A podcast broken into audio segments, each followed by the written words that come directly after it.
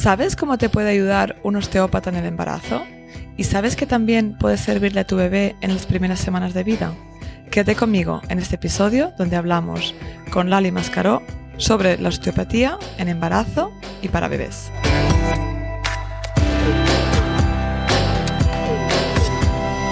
Soy Paula Ripoll, de My Baby My Birth. He ayudado a miles de mamás y a sus acompañantes a tener una experiencia positiva y empoderada de parto con nuestro curso de hipnoparto online y nuestra app gratuita ONA. Mi misión es que consigas tener tu mejor parto ganando conocimiento para entender tus opciones y con herramientas para vivir tu embarazo y parto desde la calma. Bienvenidas al episodio número 45 del podcast Tu mejor parto de My Baby, My Birth. Esta semana tenemos con nosotras a Lali Mascaró, osteópata. Hola Lali, bienvenida. Hola, buenos días.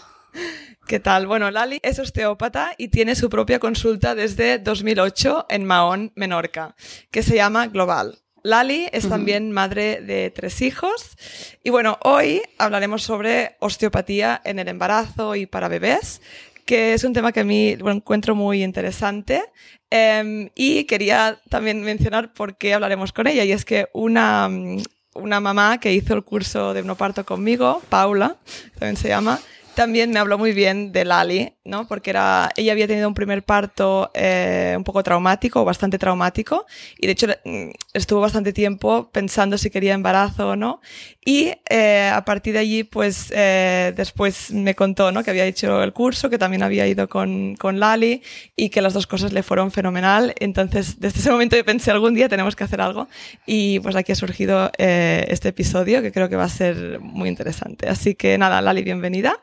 Y mm, bueno, si, te, si os parece, eh, pues empezamos un poco explicando qué hace un osteópata. Eh, yo conozco esta figura por mi madre, ¿no? Siempre iba a un osteópata después de un accidente de tráfico que había sufrido cuando yo era pequeñita, pero muchas personas no sabrán qué, qué hace un osteópata, así que si nos lo puedes explicar.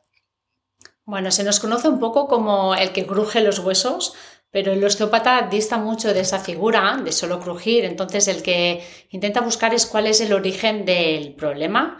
Entonces hacemos un trabajo no solo estructural, sino también visceral, también craneal y a veces fluídico. ¿no? Entonces vamos a buscar cuál es siempre el origen del problema que el paciente nos pueda mostrar o pueda estar afectado. Y en el embarazo, eh, el cuerpo de la mamá pasa por muchos cambios, ¿no? Y a veces los llevamos mejor, a veces pueden causar dolor, tensiones, molestias. Explícanos cuáles son las principales razones por las que te vienen a ver las mujeres durante el embarazo y también el posparto, pero sobre todo el embarazo, ¿no? Sí, sobre todo el embarazo, luego hablaremos del posparto. Básicamente vienen por dolores musculares tipo ciatalgias o que quedan enganchados a nivel de sacroiliacas o de pelvis pero también es muy común acidez, insomnio y los primeros tres meses cuando hay esos vómitos, ese malestar que cuesta un poco a veces de afrontar, mm. en ese periodo también vienen. Pero básicamente me vienen en el último trimestre del embarazo para preparar un poco el canal del parto y hacer que ese parto sea lo más fácil y lo más fluido posible. Claro, porque a veces eso es lo que no pensamos, ¿no? Que a veces eh, pensamos en el parto como un evento ese día, ¿no? Pero puede afectar tu preparación, el cuerpo, las posturas que adoptas, ¿no? otras cositas que nos, eh, bueno, nos irás contando un poquito más en detalle. ¿no? Y después del, del parto, eh, ¿para qué vienen a verte nuevamente?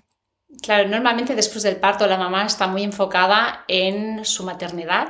Sí. Entonces se olvidan un poco de ellas, ¿no? Y no ellas creen que no necesitan venir, ¿no? Porque lo abocan todo en el pequeño, pero sí que estaría bien venir para hacer una reorganización de esas estructuras y hacer que esa recuperación sea lo más agradable posible, porque la maternidad, como bien sabes, no siempre es fácil, es dura, ah, hay agotamientos, hay tensiones, hay muchos altos y bajos emocionales y poderse reubicar un poco ayuda a que esa maternidad sea lo más agradable posible, ¿no? Tanto para ti como para tu hijo, como para toda la familia que lo, que lo envuelve. Claro. Pero el posparto se olvidan, ¿eh? Vienen mucho. En el preparto, en el posparto se olvidan y te vienen con el bebé que sí que a lo mejor tiene problemas de, pues eso, de lactar, bueno, cositas varias que puedan tener.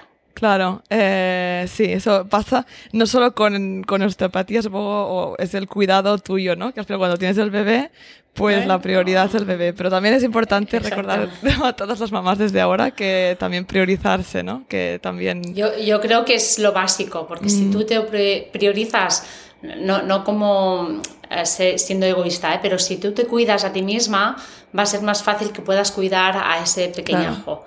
¿No? Entonces hay que dedicarse tiempo a ese autocuidado para estar bien, para estar bien para el otro. Claro, sí, sí, muy importante. y entonces explícanos un poquito, ¿no? Que como he mencionado antes, pero ¿por qué experimentamos dolor a veces, ¿no? Debido a estos cambios durante el embarazo. Eh, porque a veces es importante entender, pues eso, si podemos hacer algo, porque a veces tenemos tan asumido como mujeres, ¿no? Que las cosas duelen, ¿no? Que es la regla duele, que sí, no sé qué. Y lo asumimos y, seguimos con nuestra vida, pero a veces el dolor es una señal de algo, ¿no? Siempre, siempre es una señal de algo. Normalmente eh, esos dolores vienen por unos cambios de presiones que se dan en el cuerpo de la mujer. Hay que pensar que somos una estructura con unas vísceras y nuestras vísceras se van mm, perturbando con ese crecimiento de, de, ese útero y de ese bebé, entonces se van amoldando a diferentes posiciones y nuestro cuerpo va cambiando de presiones, ¿no? incluso de, centro de gravedad. A partir de ahí, si hay una zona con más sobrecarga o menos, es donde puede haber lesión. Y también si ese cuerpo no ha sido equilibrado antes, si ese cuerpo ya, ya se queda embarazado con unas tensiones de base, con una escoliosis, con problemas pélvicos, con impactos que están en esa estructura, va a ser difícil que ese embarazo se dé a cabo de una manera armoniosa, ¿no? porque van a haber esas tensiones de base ya perturbadas. Esto es como una casa cuando los cimientos están ya medio torcidos, en el mm. momento que ponemos más capas eh, se ve más esa torsión. ¿no? Entonces, por eso es importante que la estructura esté bien adaptada para que esos cambios de presiones, esos cambios de ejes, se den lo más adaptativos posibles en ese embarazo. Claro, es que además hay cosas como la postura que va a adoptar el bebé, ¿no? que eso lo hablo mucho en hipnoparto, en el, en el curso, que al final eh, todo es un conjunto. ¿no? En hipnoparto hablamos mucho de la parte emocional, de la parte psicológica, ¿no? de al final que el la preparación al parto yo la veo un poco como si te preparas para un evento deportivo, ¿no? En el sentido, psicológicamente tienes que estar fuerte y entender lo, lo, que viene. Pero esto siempre va ligado a otras cosas más físicas, ¿no? Y algo que mm, sabemos que los partos en general son más fáciles cuando el bebé está en la posición más usual, ¿no? la cabeza hacia abajo y la, la, espalda más hacia adelante. Y a veces los bebés adoptan otras posiciones que a veces son las correctas para esos bebés, para esas mamás, pero a veces vienen también por estructuras de dentro, ¿no? Que no lo pensamos, sí. pero... Muchas veces cuando el bebé no tiene esa posición adecuada, eh, es porque hay tensiones ya intrapélvicas que hacen que ese bebé tenga que estar en posiciones oblicuas o transversales o incluso de nalgas que le dificulta el colocarse bien, ¿no? Entonces mi objetivo como osteópata es liberar esa pelvis de esas tensiones para que el bebé pueda tener la máxima alineación posible con ese canal de parto. Claro. Y claro, supongo que, por ejemplo, de nalgas, a veces hay alguna razón por la que tiene que estar de nalgas, pero a veces es puedes hacer alguna sesión y el bebé se va a girar, ¿no? Sí, muchas veces ah, incluso nos llaman matronas y me dicen, Lali, ¿te lo puedes mirar? Que viene de nalgas mm. en una semana 36, que es muy complicado. Entonces damos espacio a nivel pélvico, tanto de diafragma inferior como de diafragma torácico y el bebé en, en muchas ocasiones puede eh, girarse. El tema es también si tiene un cordón corto, ahí va a ser difícil, ¿vale? O sea, hay que pensar que yo siempre digo, puedo hacer el máximo de trabajo posible, pero no va a depender de mí, porque si el bebé tiene un cordón corto que lo está estirando o lleva una vuelta de cordón, ahí va a ser difícil que si se gira, a lo mejor no tan molestias. Entonces, nosotros vamos a facilitar lo máximo posible, pero no siempre va a depender, puedes hacer un trabajo muy bien hecho y el bebé no girarse. Y va a ser debido a esas condiciones mm, fisiológicas, orgánicas, que no podemos acceder a ello. Claro, y bueno, en este caso creo que también es aceptar, ¿no? Porque es lo que digo, que no hay una posición mejor o peor, que al final hay bebés que vienen en esa posición y pueden nacer así, o a veces no, y por eso hay también eh, intervenciones médicas, ¿no? Que, que van también en algunos casos. Sí, sí, que son necesarias. Sí. Y mm, Ladit, cuéntanos también algo que mm, a veces confunde es cuál es la diferencia entre el rol del osteópata, eh, cómo trabajáis de diferente comparado con un fisio o con un quiropráctico. El fisio para mí es una persona que trabaja a nivel local. Es cuando uno tiene un dolor de, lumbar, de lumbares o de cervicales, ¿no? El fisio va y descontractura esa zona. El quiropráctico lo libera muy a nivel estructural, es el que cruje a nivel global todo el sistema. Entonces muchas veces vas al quiropráctico y te, libera con técnicas de alta velocidad, cervicales, dorsales, lumbares, todo sin ser específico o desde una visión de toda la estructura. Y el osteópata lo que va a hacer va a ser decir, bueno, a ver, realmente cuál es la estructura que necesita ser liberada. ¿Es la pelvis o es una cervical o es un pie? Entonces el osteópata para mí va a buscar dentro de ese sistema cuál es el punto exacto a, tener que liberar, no liberándolo todo ni simplemente liberándolo lo local. Esa para mí es la diferencia. Pues ha explicado muy, muy claro. Sí. Y vale, entonces eh, si una mamá dice, vale, me, me, parece que me podría ayudar un osteópata, Explícanos cómo es esa primera visita, ¿no? Porque a veces nos da miedo lo que no conocemos y si entendemos, y la visión que tenemos del osteópata a veces es lo que has dicho. Explícanos qué, qué haces en la primera visita. A ver, nosotros en, la consulta, como mismo yo, como cuando trabajo, eh, trabajo muy sutilmente. O sea, mi trabajo siempre es como más sutil y lo que miro son todos los ejes verticales del cuerpo y los ejes transversales.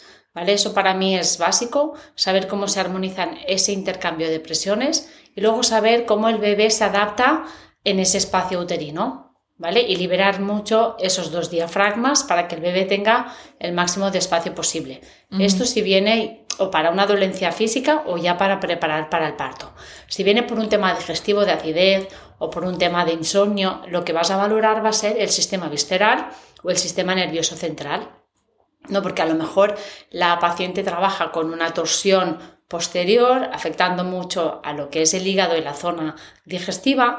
Entonces, eso va a dificultar que tenga unas digestiones buenas, o si el diafragma trabaja muy superior, va a haber más riesgo de que haya acidez. Entonces, vas a ir a buscar dentro de la estructura visceral o dentro de la estructura del sistema nervioso cuál es el origen de esas dificultades. Pero bueno, mm. como básicamente vienen por dolencias, pues sí que miro esos ejes verticales, esa amortiguación y esos ejes transversales.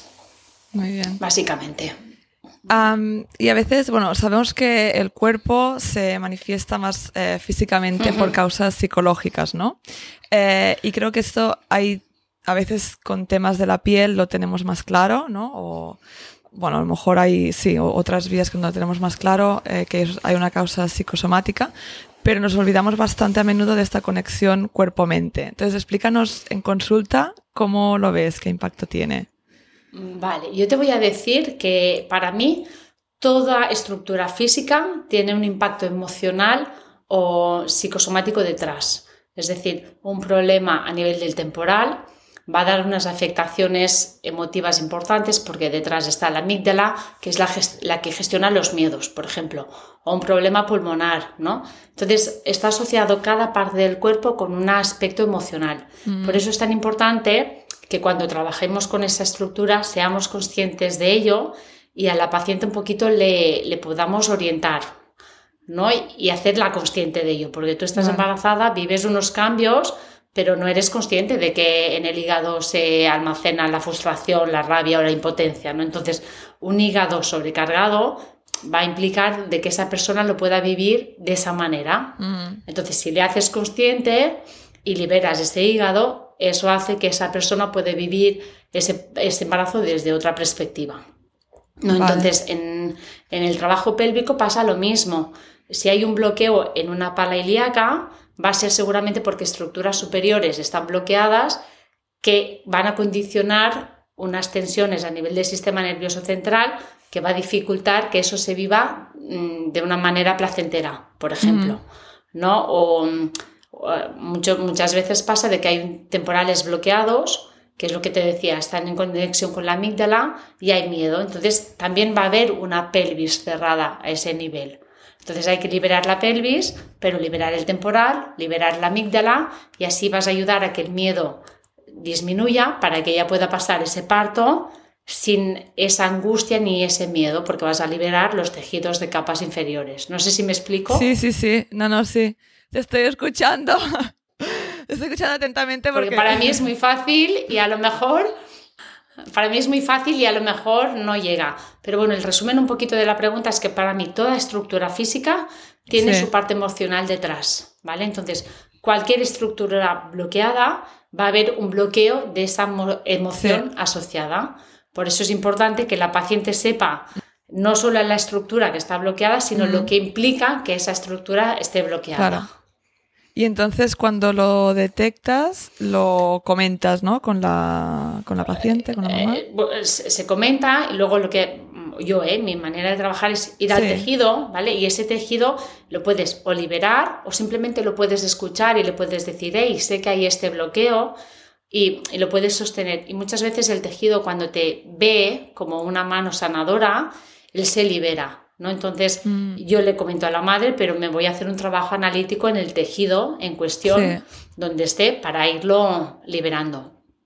Claro. Entonces, como las madres a veces no, siempre son conscientes, sí que me ayuda mucho de la respiración, que eso un día lo comentábamos tú y yo, el usar la respiración para terminar de liberar ese tejido, ¿no? Es decir, yo pongo la conciencia en esa zona y ahí le pido la colaboración de la paciente para que esa zona se expanda junto con su respiración. Entonces ahí el cambio es un poco más mayor.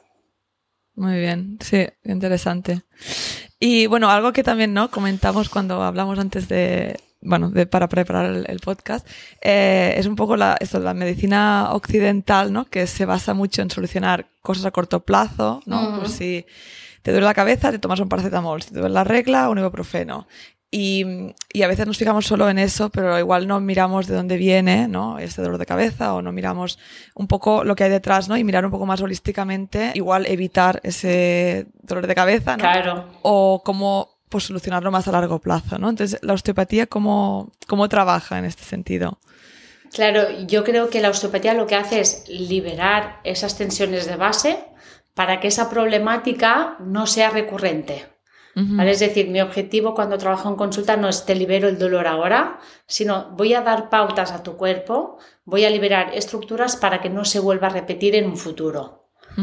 ¿Vale? Entonces, si una persona tiene un pie que está desestabilizado, le voy a dar herramientas estructurales y amortiguadoras para que ese pie se sienta estable. Pero para mí es un trabajo a largo plazo. Entonces, ah, si es un tema estructural, eh, necesitas menos visitas y si es un tema más emocional, vas a necesitar un poquito de más de visitas porque está impregnado en capas más inferiores. Pero la idea es esa, es a largo plazo. O sea, yo sé, sé, que si alguien tiene un dolor de cervical, sí le alivio, pero los pacientes te dicen, es que ahora ya no me engancho tanto como antes, porque le estás dando herramientas a ese cuerpo para que cada situación las viva de otra manera en un futuro. Claro, y también esto, bueno, no, no lo sé, pero me ha venido, me lo pregunto ahora. También eh, indicas más em, formas de sentarse, por ejemplo, o no como la higiene corporal, o esto no va eh, mucho. Deberíamos, deberíamos, deberíamos hacer esa higiene corporal al paciente. Lo que pasa es que yo me he dado cuenta de que siempre, no siempre es fácil. Es decir, el mm. paciente tiene unas manías, tiene unas costumbres, tiene una manera de sentarse. Entonces, si tú se lo dices, lo va a hacer al principio, pero a la larga va a volver a repetir ese, ese, mismo patrón, ¿no? Entonces yo siempre digo, vale, pues yo voy a dar herramientas al cuerpo, al propio cuerpo, y es el cuerpo el que va cambiando la actitud postural. Te pongo un ejemplo, ¿no? Si me viene una persona muy cerrada de, de, pecho, con los hombros tirados hacia adelante, claro, la corrección postural sería, no, el pecho hacia adelante y hombros abiertos, porque necesitas ir con la espalda recta, ¿no? Esto lo hemos oído mucho. Pero si yo desde la profundidad voy a liberar el mediastino, los ligamentos que sujetan a, nivel posterior al esternón, el diafragma y le doy herramientas al cuerpo de que se sienta seguro y empoderado, eso va a hacer que ya no tenga que ir así por la vida. Entonces, él mismo se va a sentir mejor y ya va a ir con esa espalda recta. No sé si me explico. Sí, sí, sí, te lo he pues, explicado muy eh, bien. Sí, lo has dicho porque yo ahora justamente estaba diciendo esto y estaba con las piernas cruzadas, las he descruzado, he puesto recta, ¿no? Porque lo sé perfectamente, pero sí que vuelves a veces a, a repetir. Claro, entonces hay veces que me dicen, pero no me das deberes. Digo, no, porque no los vas a hacer. Y sé que si los haces, los vas a hacer una semana, pero dentro de 20 días, ¿no? Entonces es, dar conciencia al cuerpo y hay un momento que el cuerpo por sí mismo sabe que se tiene que poner recto, ¿no? Y ya se pone recto y, derecho. Entonces, un poquito, a mí no me gusta hacer ese trabajo activo porque veo que el paciente no siempre me responde como me gustaría. ¿No? Entonces, bueno, me dedico a trabajar el cuerpo y el cuerpo a la larga ya va, ya va cambiando. Ya responde. Muy bien. Y en el, no sé si hay algo más que quieres añadir de, en cuanto a las embarazadas y todo este trayecto, si no ya te iba a preguntar por los bebés y estas visitas en el posparto. Mm, vale, bueno, las embarazadas... Uh decirlas que conecten mucho con su, con su cuerpo. O sea, es súper importante que se escuchen, ¿no? Porque que se escuchen dónde tienen el dolor, el por qué, cómo viven esa situación. Eh, ¿Cuál es Yo me acuerdo que con mi hija mayor estaba triste, todo el día estaba triste y medio llorando, hasta que no me di cuenta de que era un cóctel morotov de hormonas, ¿no? Que no era yo que lo podía gestionar, sino simplemente, eh, pues eso, en el momento que tú eres consciente y tu pareja es consciente, Ah, ya no hay reproches, ¿no? Es como, vale, estamos pasando. Es importante que eso lo podamos explicar, lo podamos hablar y, bueno, y, encontrar ayuda si. Eh, Paula en ese momento accedió a ti, accedió a mí, cogió mucha ayuda para, porque realmente quería pasar ese, ese segundo parto bien, ¿no? Sí. Entonces, bueno, conectarse mucho con lo que el cuerpo te pide, eso sí que mm, creo que es importante. Sí, sí, sí. Y es de cara al parto y de cara a todo, ¿no? Y a la maternidad y todo. Sí, importante. Muy bien. Y entonces, en el caso de los bebés, eh, explícanos por qué acuden algunas mamás con sus bebés eh, en, este posparto, ¿no? vale. Eh, normalmente las primeras semanas es por un tema de lactancia porque no hay un buen agarre con el pecho. Entonces eso puede ser por una tensión dural de la dura madre, de los tejidos profundos a niveles craneales, o por un tema de frenillo o de oclusión, o incluso de la simbiología entre, de la simbiosis con la madre, ¿vale? Entonces ahí vas a trabajar o una cosa o otra, o la conexión madre-hijo, ¿vale? Y también eh, suelen venir mucho por cólicos, esos cólicos, ese llanto inconsolable a partir de después del bañito, que no hay manera de, que, de calmarlos. Entonces, eso también hay una disfunción, sobre todo visceral, donde se le puede ayudar a que ese cólico deje de ser un cólico. Un poquito más mayores ya te vienen por temas de insomnio, porque, claro, los primeros meses la madre aguanta, pero cuando tienen ya a partir de seis meses, siete, ocho, un año, el no dormir se lleva mal. Entonces muchas madres también te, te piden para, para, ver si les puedes ayudar en el tema de dormir. Y cuando ya son un poquito más mayores, por tema de desarrollo motriz, que a lo mejor no va a la par, o por ya por temas conductuales cuando empiezan con dos años o cuando han de tener un hermano, como ellos lo viven, ¿no? Entonces, Ah, sí que es verdad que no solo a mí como mínimo no solo me vienen por un tema físico, sino que te dicen, bueno, me lo puedes mirar porque ahora van a hacer el segundo hermano, está un poco más mi monstruo, no se despega de mí. Entonces, trabajas eso para que él pueda vivir ese segundo hermano de otra manera. Claro, bueno, porque eso también me eh, lo explicaste, ¿no? Que también hay diferente osteopatía, ¿no? Y formas de, hacer la práctica.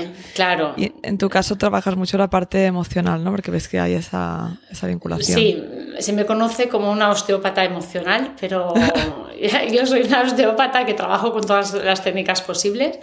Pero bueno, sí que es verdad que me es más fácil acceder a, a esa simbiología pues más emocional ¿no? que la persona o el bebé o la madre pues eh, puede manifestar. Y entonces, cuéntanos un poco cómo es esa primera visita con un bebé. Eh, la primera visita con un bebé es ah, un contacto, primero hay que pedir permiso a ese bebé, se le llama el punto de encuentro, ¿vale? Nosotros hacemos una pequeña historia a los padres de cuál es el motivo de consulta, pero luego para tocar un bebé tienes que pedir permiso al tejido del bebé y el bebé te dice cuándo entrar o cuándo no entrar. Entonces puedo mm. estar 10 minutos simplemente estando en la pelvis pidiendo permiso, ¿no? Entonces hay un momento que el bebé te reconoce, te reconoce como unas manos no invasoras y eh, esto se, bueno, se le llama punto de encuentro a nivel mm. osteopático y es una vibración, es una palpación muy característica, ¿no? Entonces es como una línea que te une a ti con el bebé. Entonces, cuando eso se da, tú dices, ah, vale, ahora me da permiso para ir accediendo. Y uh, se, se dice que se trabaja mucho con el tema craneal, con un bebé. El trabajo craneal es un trabajo muy sutil, entre 10 y 20 gramos de presión, es, realmente es, es muy dócil, es como una pluma, ¿no? Y no mm. podemos ser muy agresivos, pero mm, se combinan diferentes técnicas o viscerales o craneales o fluídicas y siempre todo muy sutil. Entonces, como el papá ve o la mamá que tú lo tratas con cariño porque hay como una comunicación entre tú y el bebé, ellos te dejan que puedas trabajar más con el bebé, ¿no? Incluso aunque llore o incluso aunque esté um, no sé cómo se dice en castellano, ansioso o, nervioso, ellos al ver que como tú actúas sobre el bebé, te dan ese permiso, entonces a partir de ahí es mucho más fácil. Si la mamá no te da permiso porque ha tenido sus miedos o ha sido tratada de una manera invasiva, que esto a, mí me ha pasado, entonces tengo que trabajar con la mamá primero para que ella vea cómo trabajo, me da permiso y a partir de ahí puedo trabajar con el bebé. ¿Vale? Nunca puedo trabajar con el bebé si eh, la mamá no vibra en esa onda o si hay un miedo por parte de la mamá que hagan daño al bebé. Entonces, ese es un trabajo muy bonito que tienes que eh, conectar con el tejido de la mamá, con el tejido del bebé y con el tejido tuyo como terapeuta. Claro, eh, wow, me he imaginado siendo el bebé y, joder, qué respeto, ¿no? Que, les tienes y qué guay, no, es importante, ¿no? Sí, se trata siempre con mucho respeto. Entonces, por ejemplo, un bebé, a mí siempre se me había enseñado que se le hace un trabajo craneal, pero un bebé nunca puedes tocar en la cabeza desde un primer momento, o sea, te va a coger la mano y te la va a sacar. No tienes que empezar desde los pies, desde la pelvis, eh, con esos mm, tejidos más inferiores y a partir de ahí ir subiendo. Entonces, mm. es, como realmente una comunicación, ¿eh? No hablas, pero hablas con las manos y realmente es muy bonito. Parece, sí, más un arte que ¿no? un arte con la ciencia. sí, sí, es, un arte. Yo siempre digo que hago, que para mí es un arte. Hago arte con mis manos porque cada paciente es diferente, cada paciente tiene necesidades diferentes. Entonces, puedes trabajar muy parecido uno con el otro, pero nunca vas a hacer lo mismo uno con el otro, ¿no? Entonces, es ahí como un lenguaje, bueno, a mí me gusta, un lenguaje tisular. Sí, sí, y supongo que estaba pensando yo ahora, de cara al bebé quizá no, tiene tantas opciones, pero de cara a los adultos que al final, bueno, los bebés es lo mismo, que puedes simpatizar mucho con un osteópata y quizá menos con otro, ¿no? Que al final creo que, por lo que estás contando, que es muy importante que haya un feeling con el osteópata y la mamá, ¿no? Básico, es, es si no te sientes relajada, no... Sí, es básico. El, y, hay, y hay incluso mamás que te dan permiso, ¿no? Eh, ese permiso no oral, sino de presencia, porque confían en ti, pero el niño no te deja entrar, porque eh, perciben que a lo mejor tú les vas a cambiar una manera de ser que no les va a gustar, ¿no? Mm. Entonces, a partir de ahí tienes que todavía ser más respetuoso, eh, irte un poquito más lejos, no invadir, esperarte el tiempo que ellos estén preparados para hacer el cambio. ¿Vale? Entonces hay papás que te confían mucho porque ellos han venido como pacientes, pero niños que por su mm, tipo de energía, eh, lo vamos a hablar así, te ponen un poquito más de reticencia. Entonces, bueno, tienes que respetarlos, pero bueno, al final todos acaban cediendo, acaban volviendo y el niño se acuerda de que ha venido años más tarde. Así que, bueno, vamos haciendo ese trabajo. Qué guay, qué chulo, sí, sí, no, eh, sí, parece que, por eso, que con ese respeto, ¿no? Esos tiempos y tal, al final es lo que necesitan los niños, así que, eh, qué guay. Pues Lali, estamos llegando al final. Ya te iba a hacer la última pregunta, ¿no? Que siempre me gusta terminar con esta pregunta en el podcast. Y es que si les puedes dar algo a las mujeres embarazadas que nos escuchan, eh, ¿qué les darías? Ah, les diría un par de consejos. Una que se sienten con las piernas abiertas, siempre. Porque todo el mundo cierra las piernas, ¿no? Vuelvo, Estamos, vuelvo a descansar, que las tenía Estamos en, en, plan modosito, ¿no? De una pierna encima de la otra y yo esto lo veo siempre en la sala de espera y siempre les digo, no, piernas abiertas, porque necesito que el canal del parto esté relajado, esté abierto. En el momento que cruzamos ese elevador del ano, ese suelo pélvico, se va retrayendo. Entonces hacemos como ponemos como obstáculos ¿no? en el canal del parto. Yo siempre digo, ven, ben oberta, ben acharrancada. Aunque no, no, parezca fino, ¿no? Pero es lo que una embarazada necesita. Y luego decirle que sí que puede hacer deporte, pero no, yo no haría un deporte muy de tonificar, el cuerpo se recupera cuando está preparado, sino más un, un, deporte de caminar, pero caminar en plan relajado, ¿no? Moviendo la, yo siempre digo como una vaca, en plan, moviendo la pelvis ¿no? Y como un tolón, tolón, porque eso hace que las paras ilíacas se vayan moviendo y van dando ese juego a ese suelo pélvico. Pero ¿qué pasa? Que las, las mamás o las mujeres embarazadas quieren tonificar el cuerpo porque no quieren perder tono, entonces van a caminar como muy rápido haciendo... No, no, corriendo, pero como muy rápido, o intentan haciendo trabajo abdominal para no perder el tono a posteriori. Entonces yo les diría, relájate a ese nivel, disfruta del embarazo, haz esa función de vaca, de, madre, ¿no? De, y cuando hayas parido y te hayas recuperado y ya haya pasado la cuarentena y todo, luego haces lo que quieras. Pero mientras tanto, mm, o sea, porque cada condición se necesita un tipo de tono diferente. ¿no? Entonces, si están muy tonificadas, luego pasa que hay muchos problemas en la salida del parto y, y puede dar partos dificultosos. Entonces, cuanto más relajado esté ese suelo pélvico, y más móvil esté, más fácil va a ser tener un parto en condiciones. Pues mira, con estos dos mensajes nos quedamos. Pues muchísimas gracias. Eh, gracias a ti, Paula. Sí, no, ha sido un placer y seguro que, que, es algo muy nuevo para algunas mamás que nos escuchan. También nos escuchan a sus acompañantes o los papás también. Y nada, que siempre se aprende algo nuevo y he aprendido mucho en, esta, en este episodio. Así que nada, muchísimas gracias. Gracias, Paula. Y nada, y muchísimas gracias también a todas nuestras oyentas y oyentes por estar aquí una semana más y nos vemos la semana que viene. Si te ha gustado este podcast, dale al seguir, valora y escribe una reseña. Y comparte en tus redes sociales para que este podcast llegue a más mamás y familias. Puedes seguirme en Instagram, arroba mybabymybirth. Y recuerda descargarte la app ONA de forma gratuita en App Store y Play Store, donde encontrarás las relajaciones de hipnoparto junto con un contador de contracciones u olas. Y si quieres profundizar en los temas que hablamos en el podcast, puedes adquirir nuestro pack digital de hipnoparto para conseguir tu mejor parto. Te veo la semana que viene.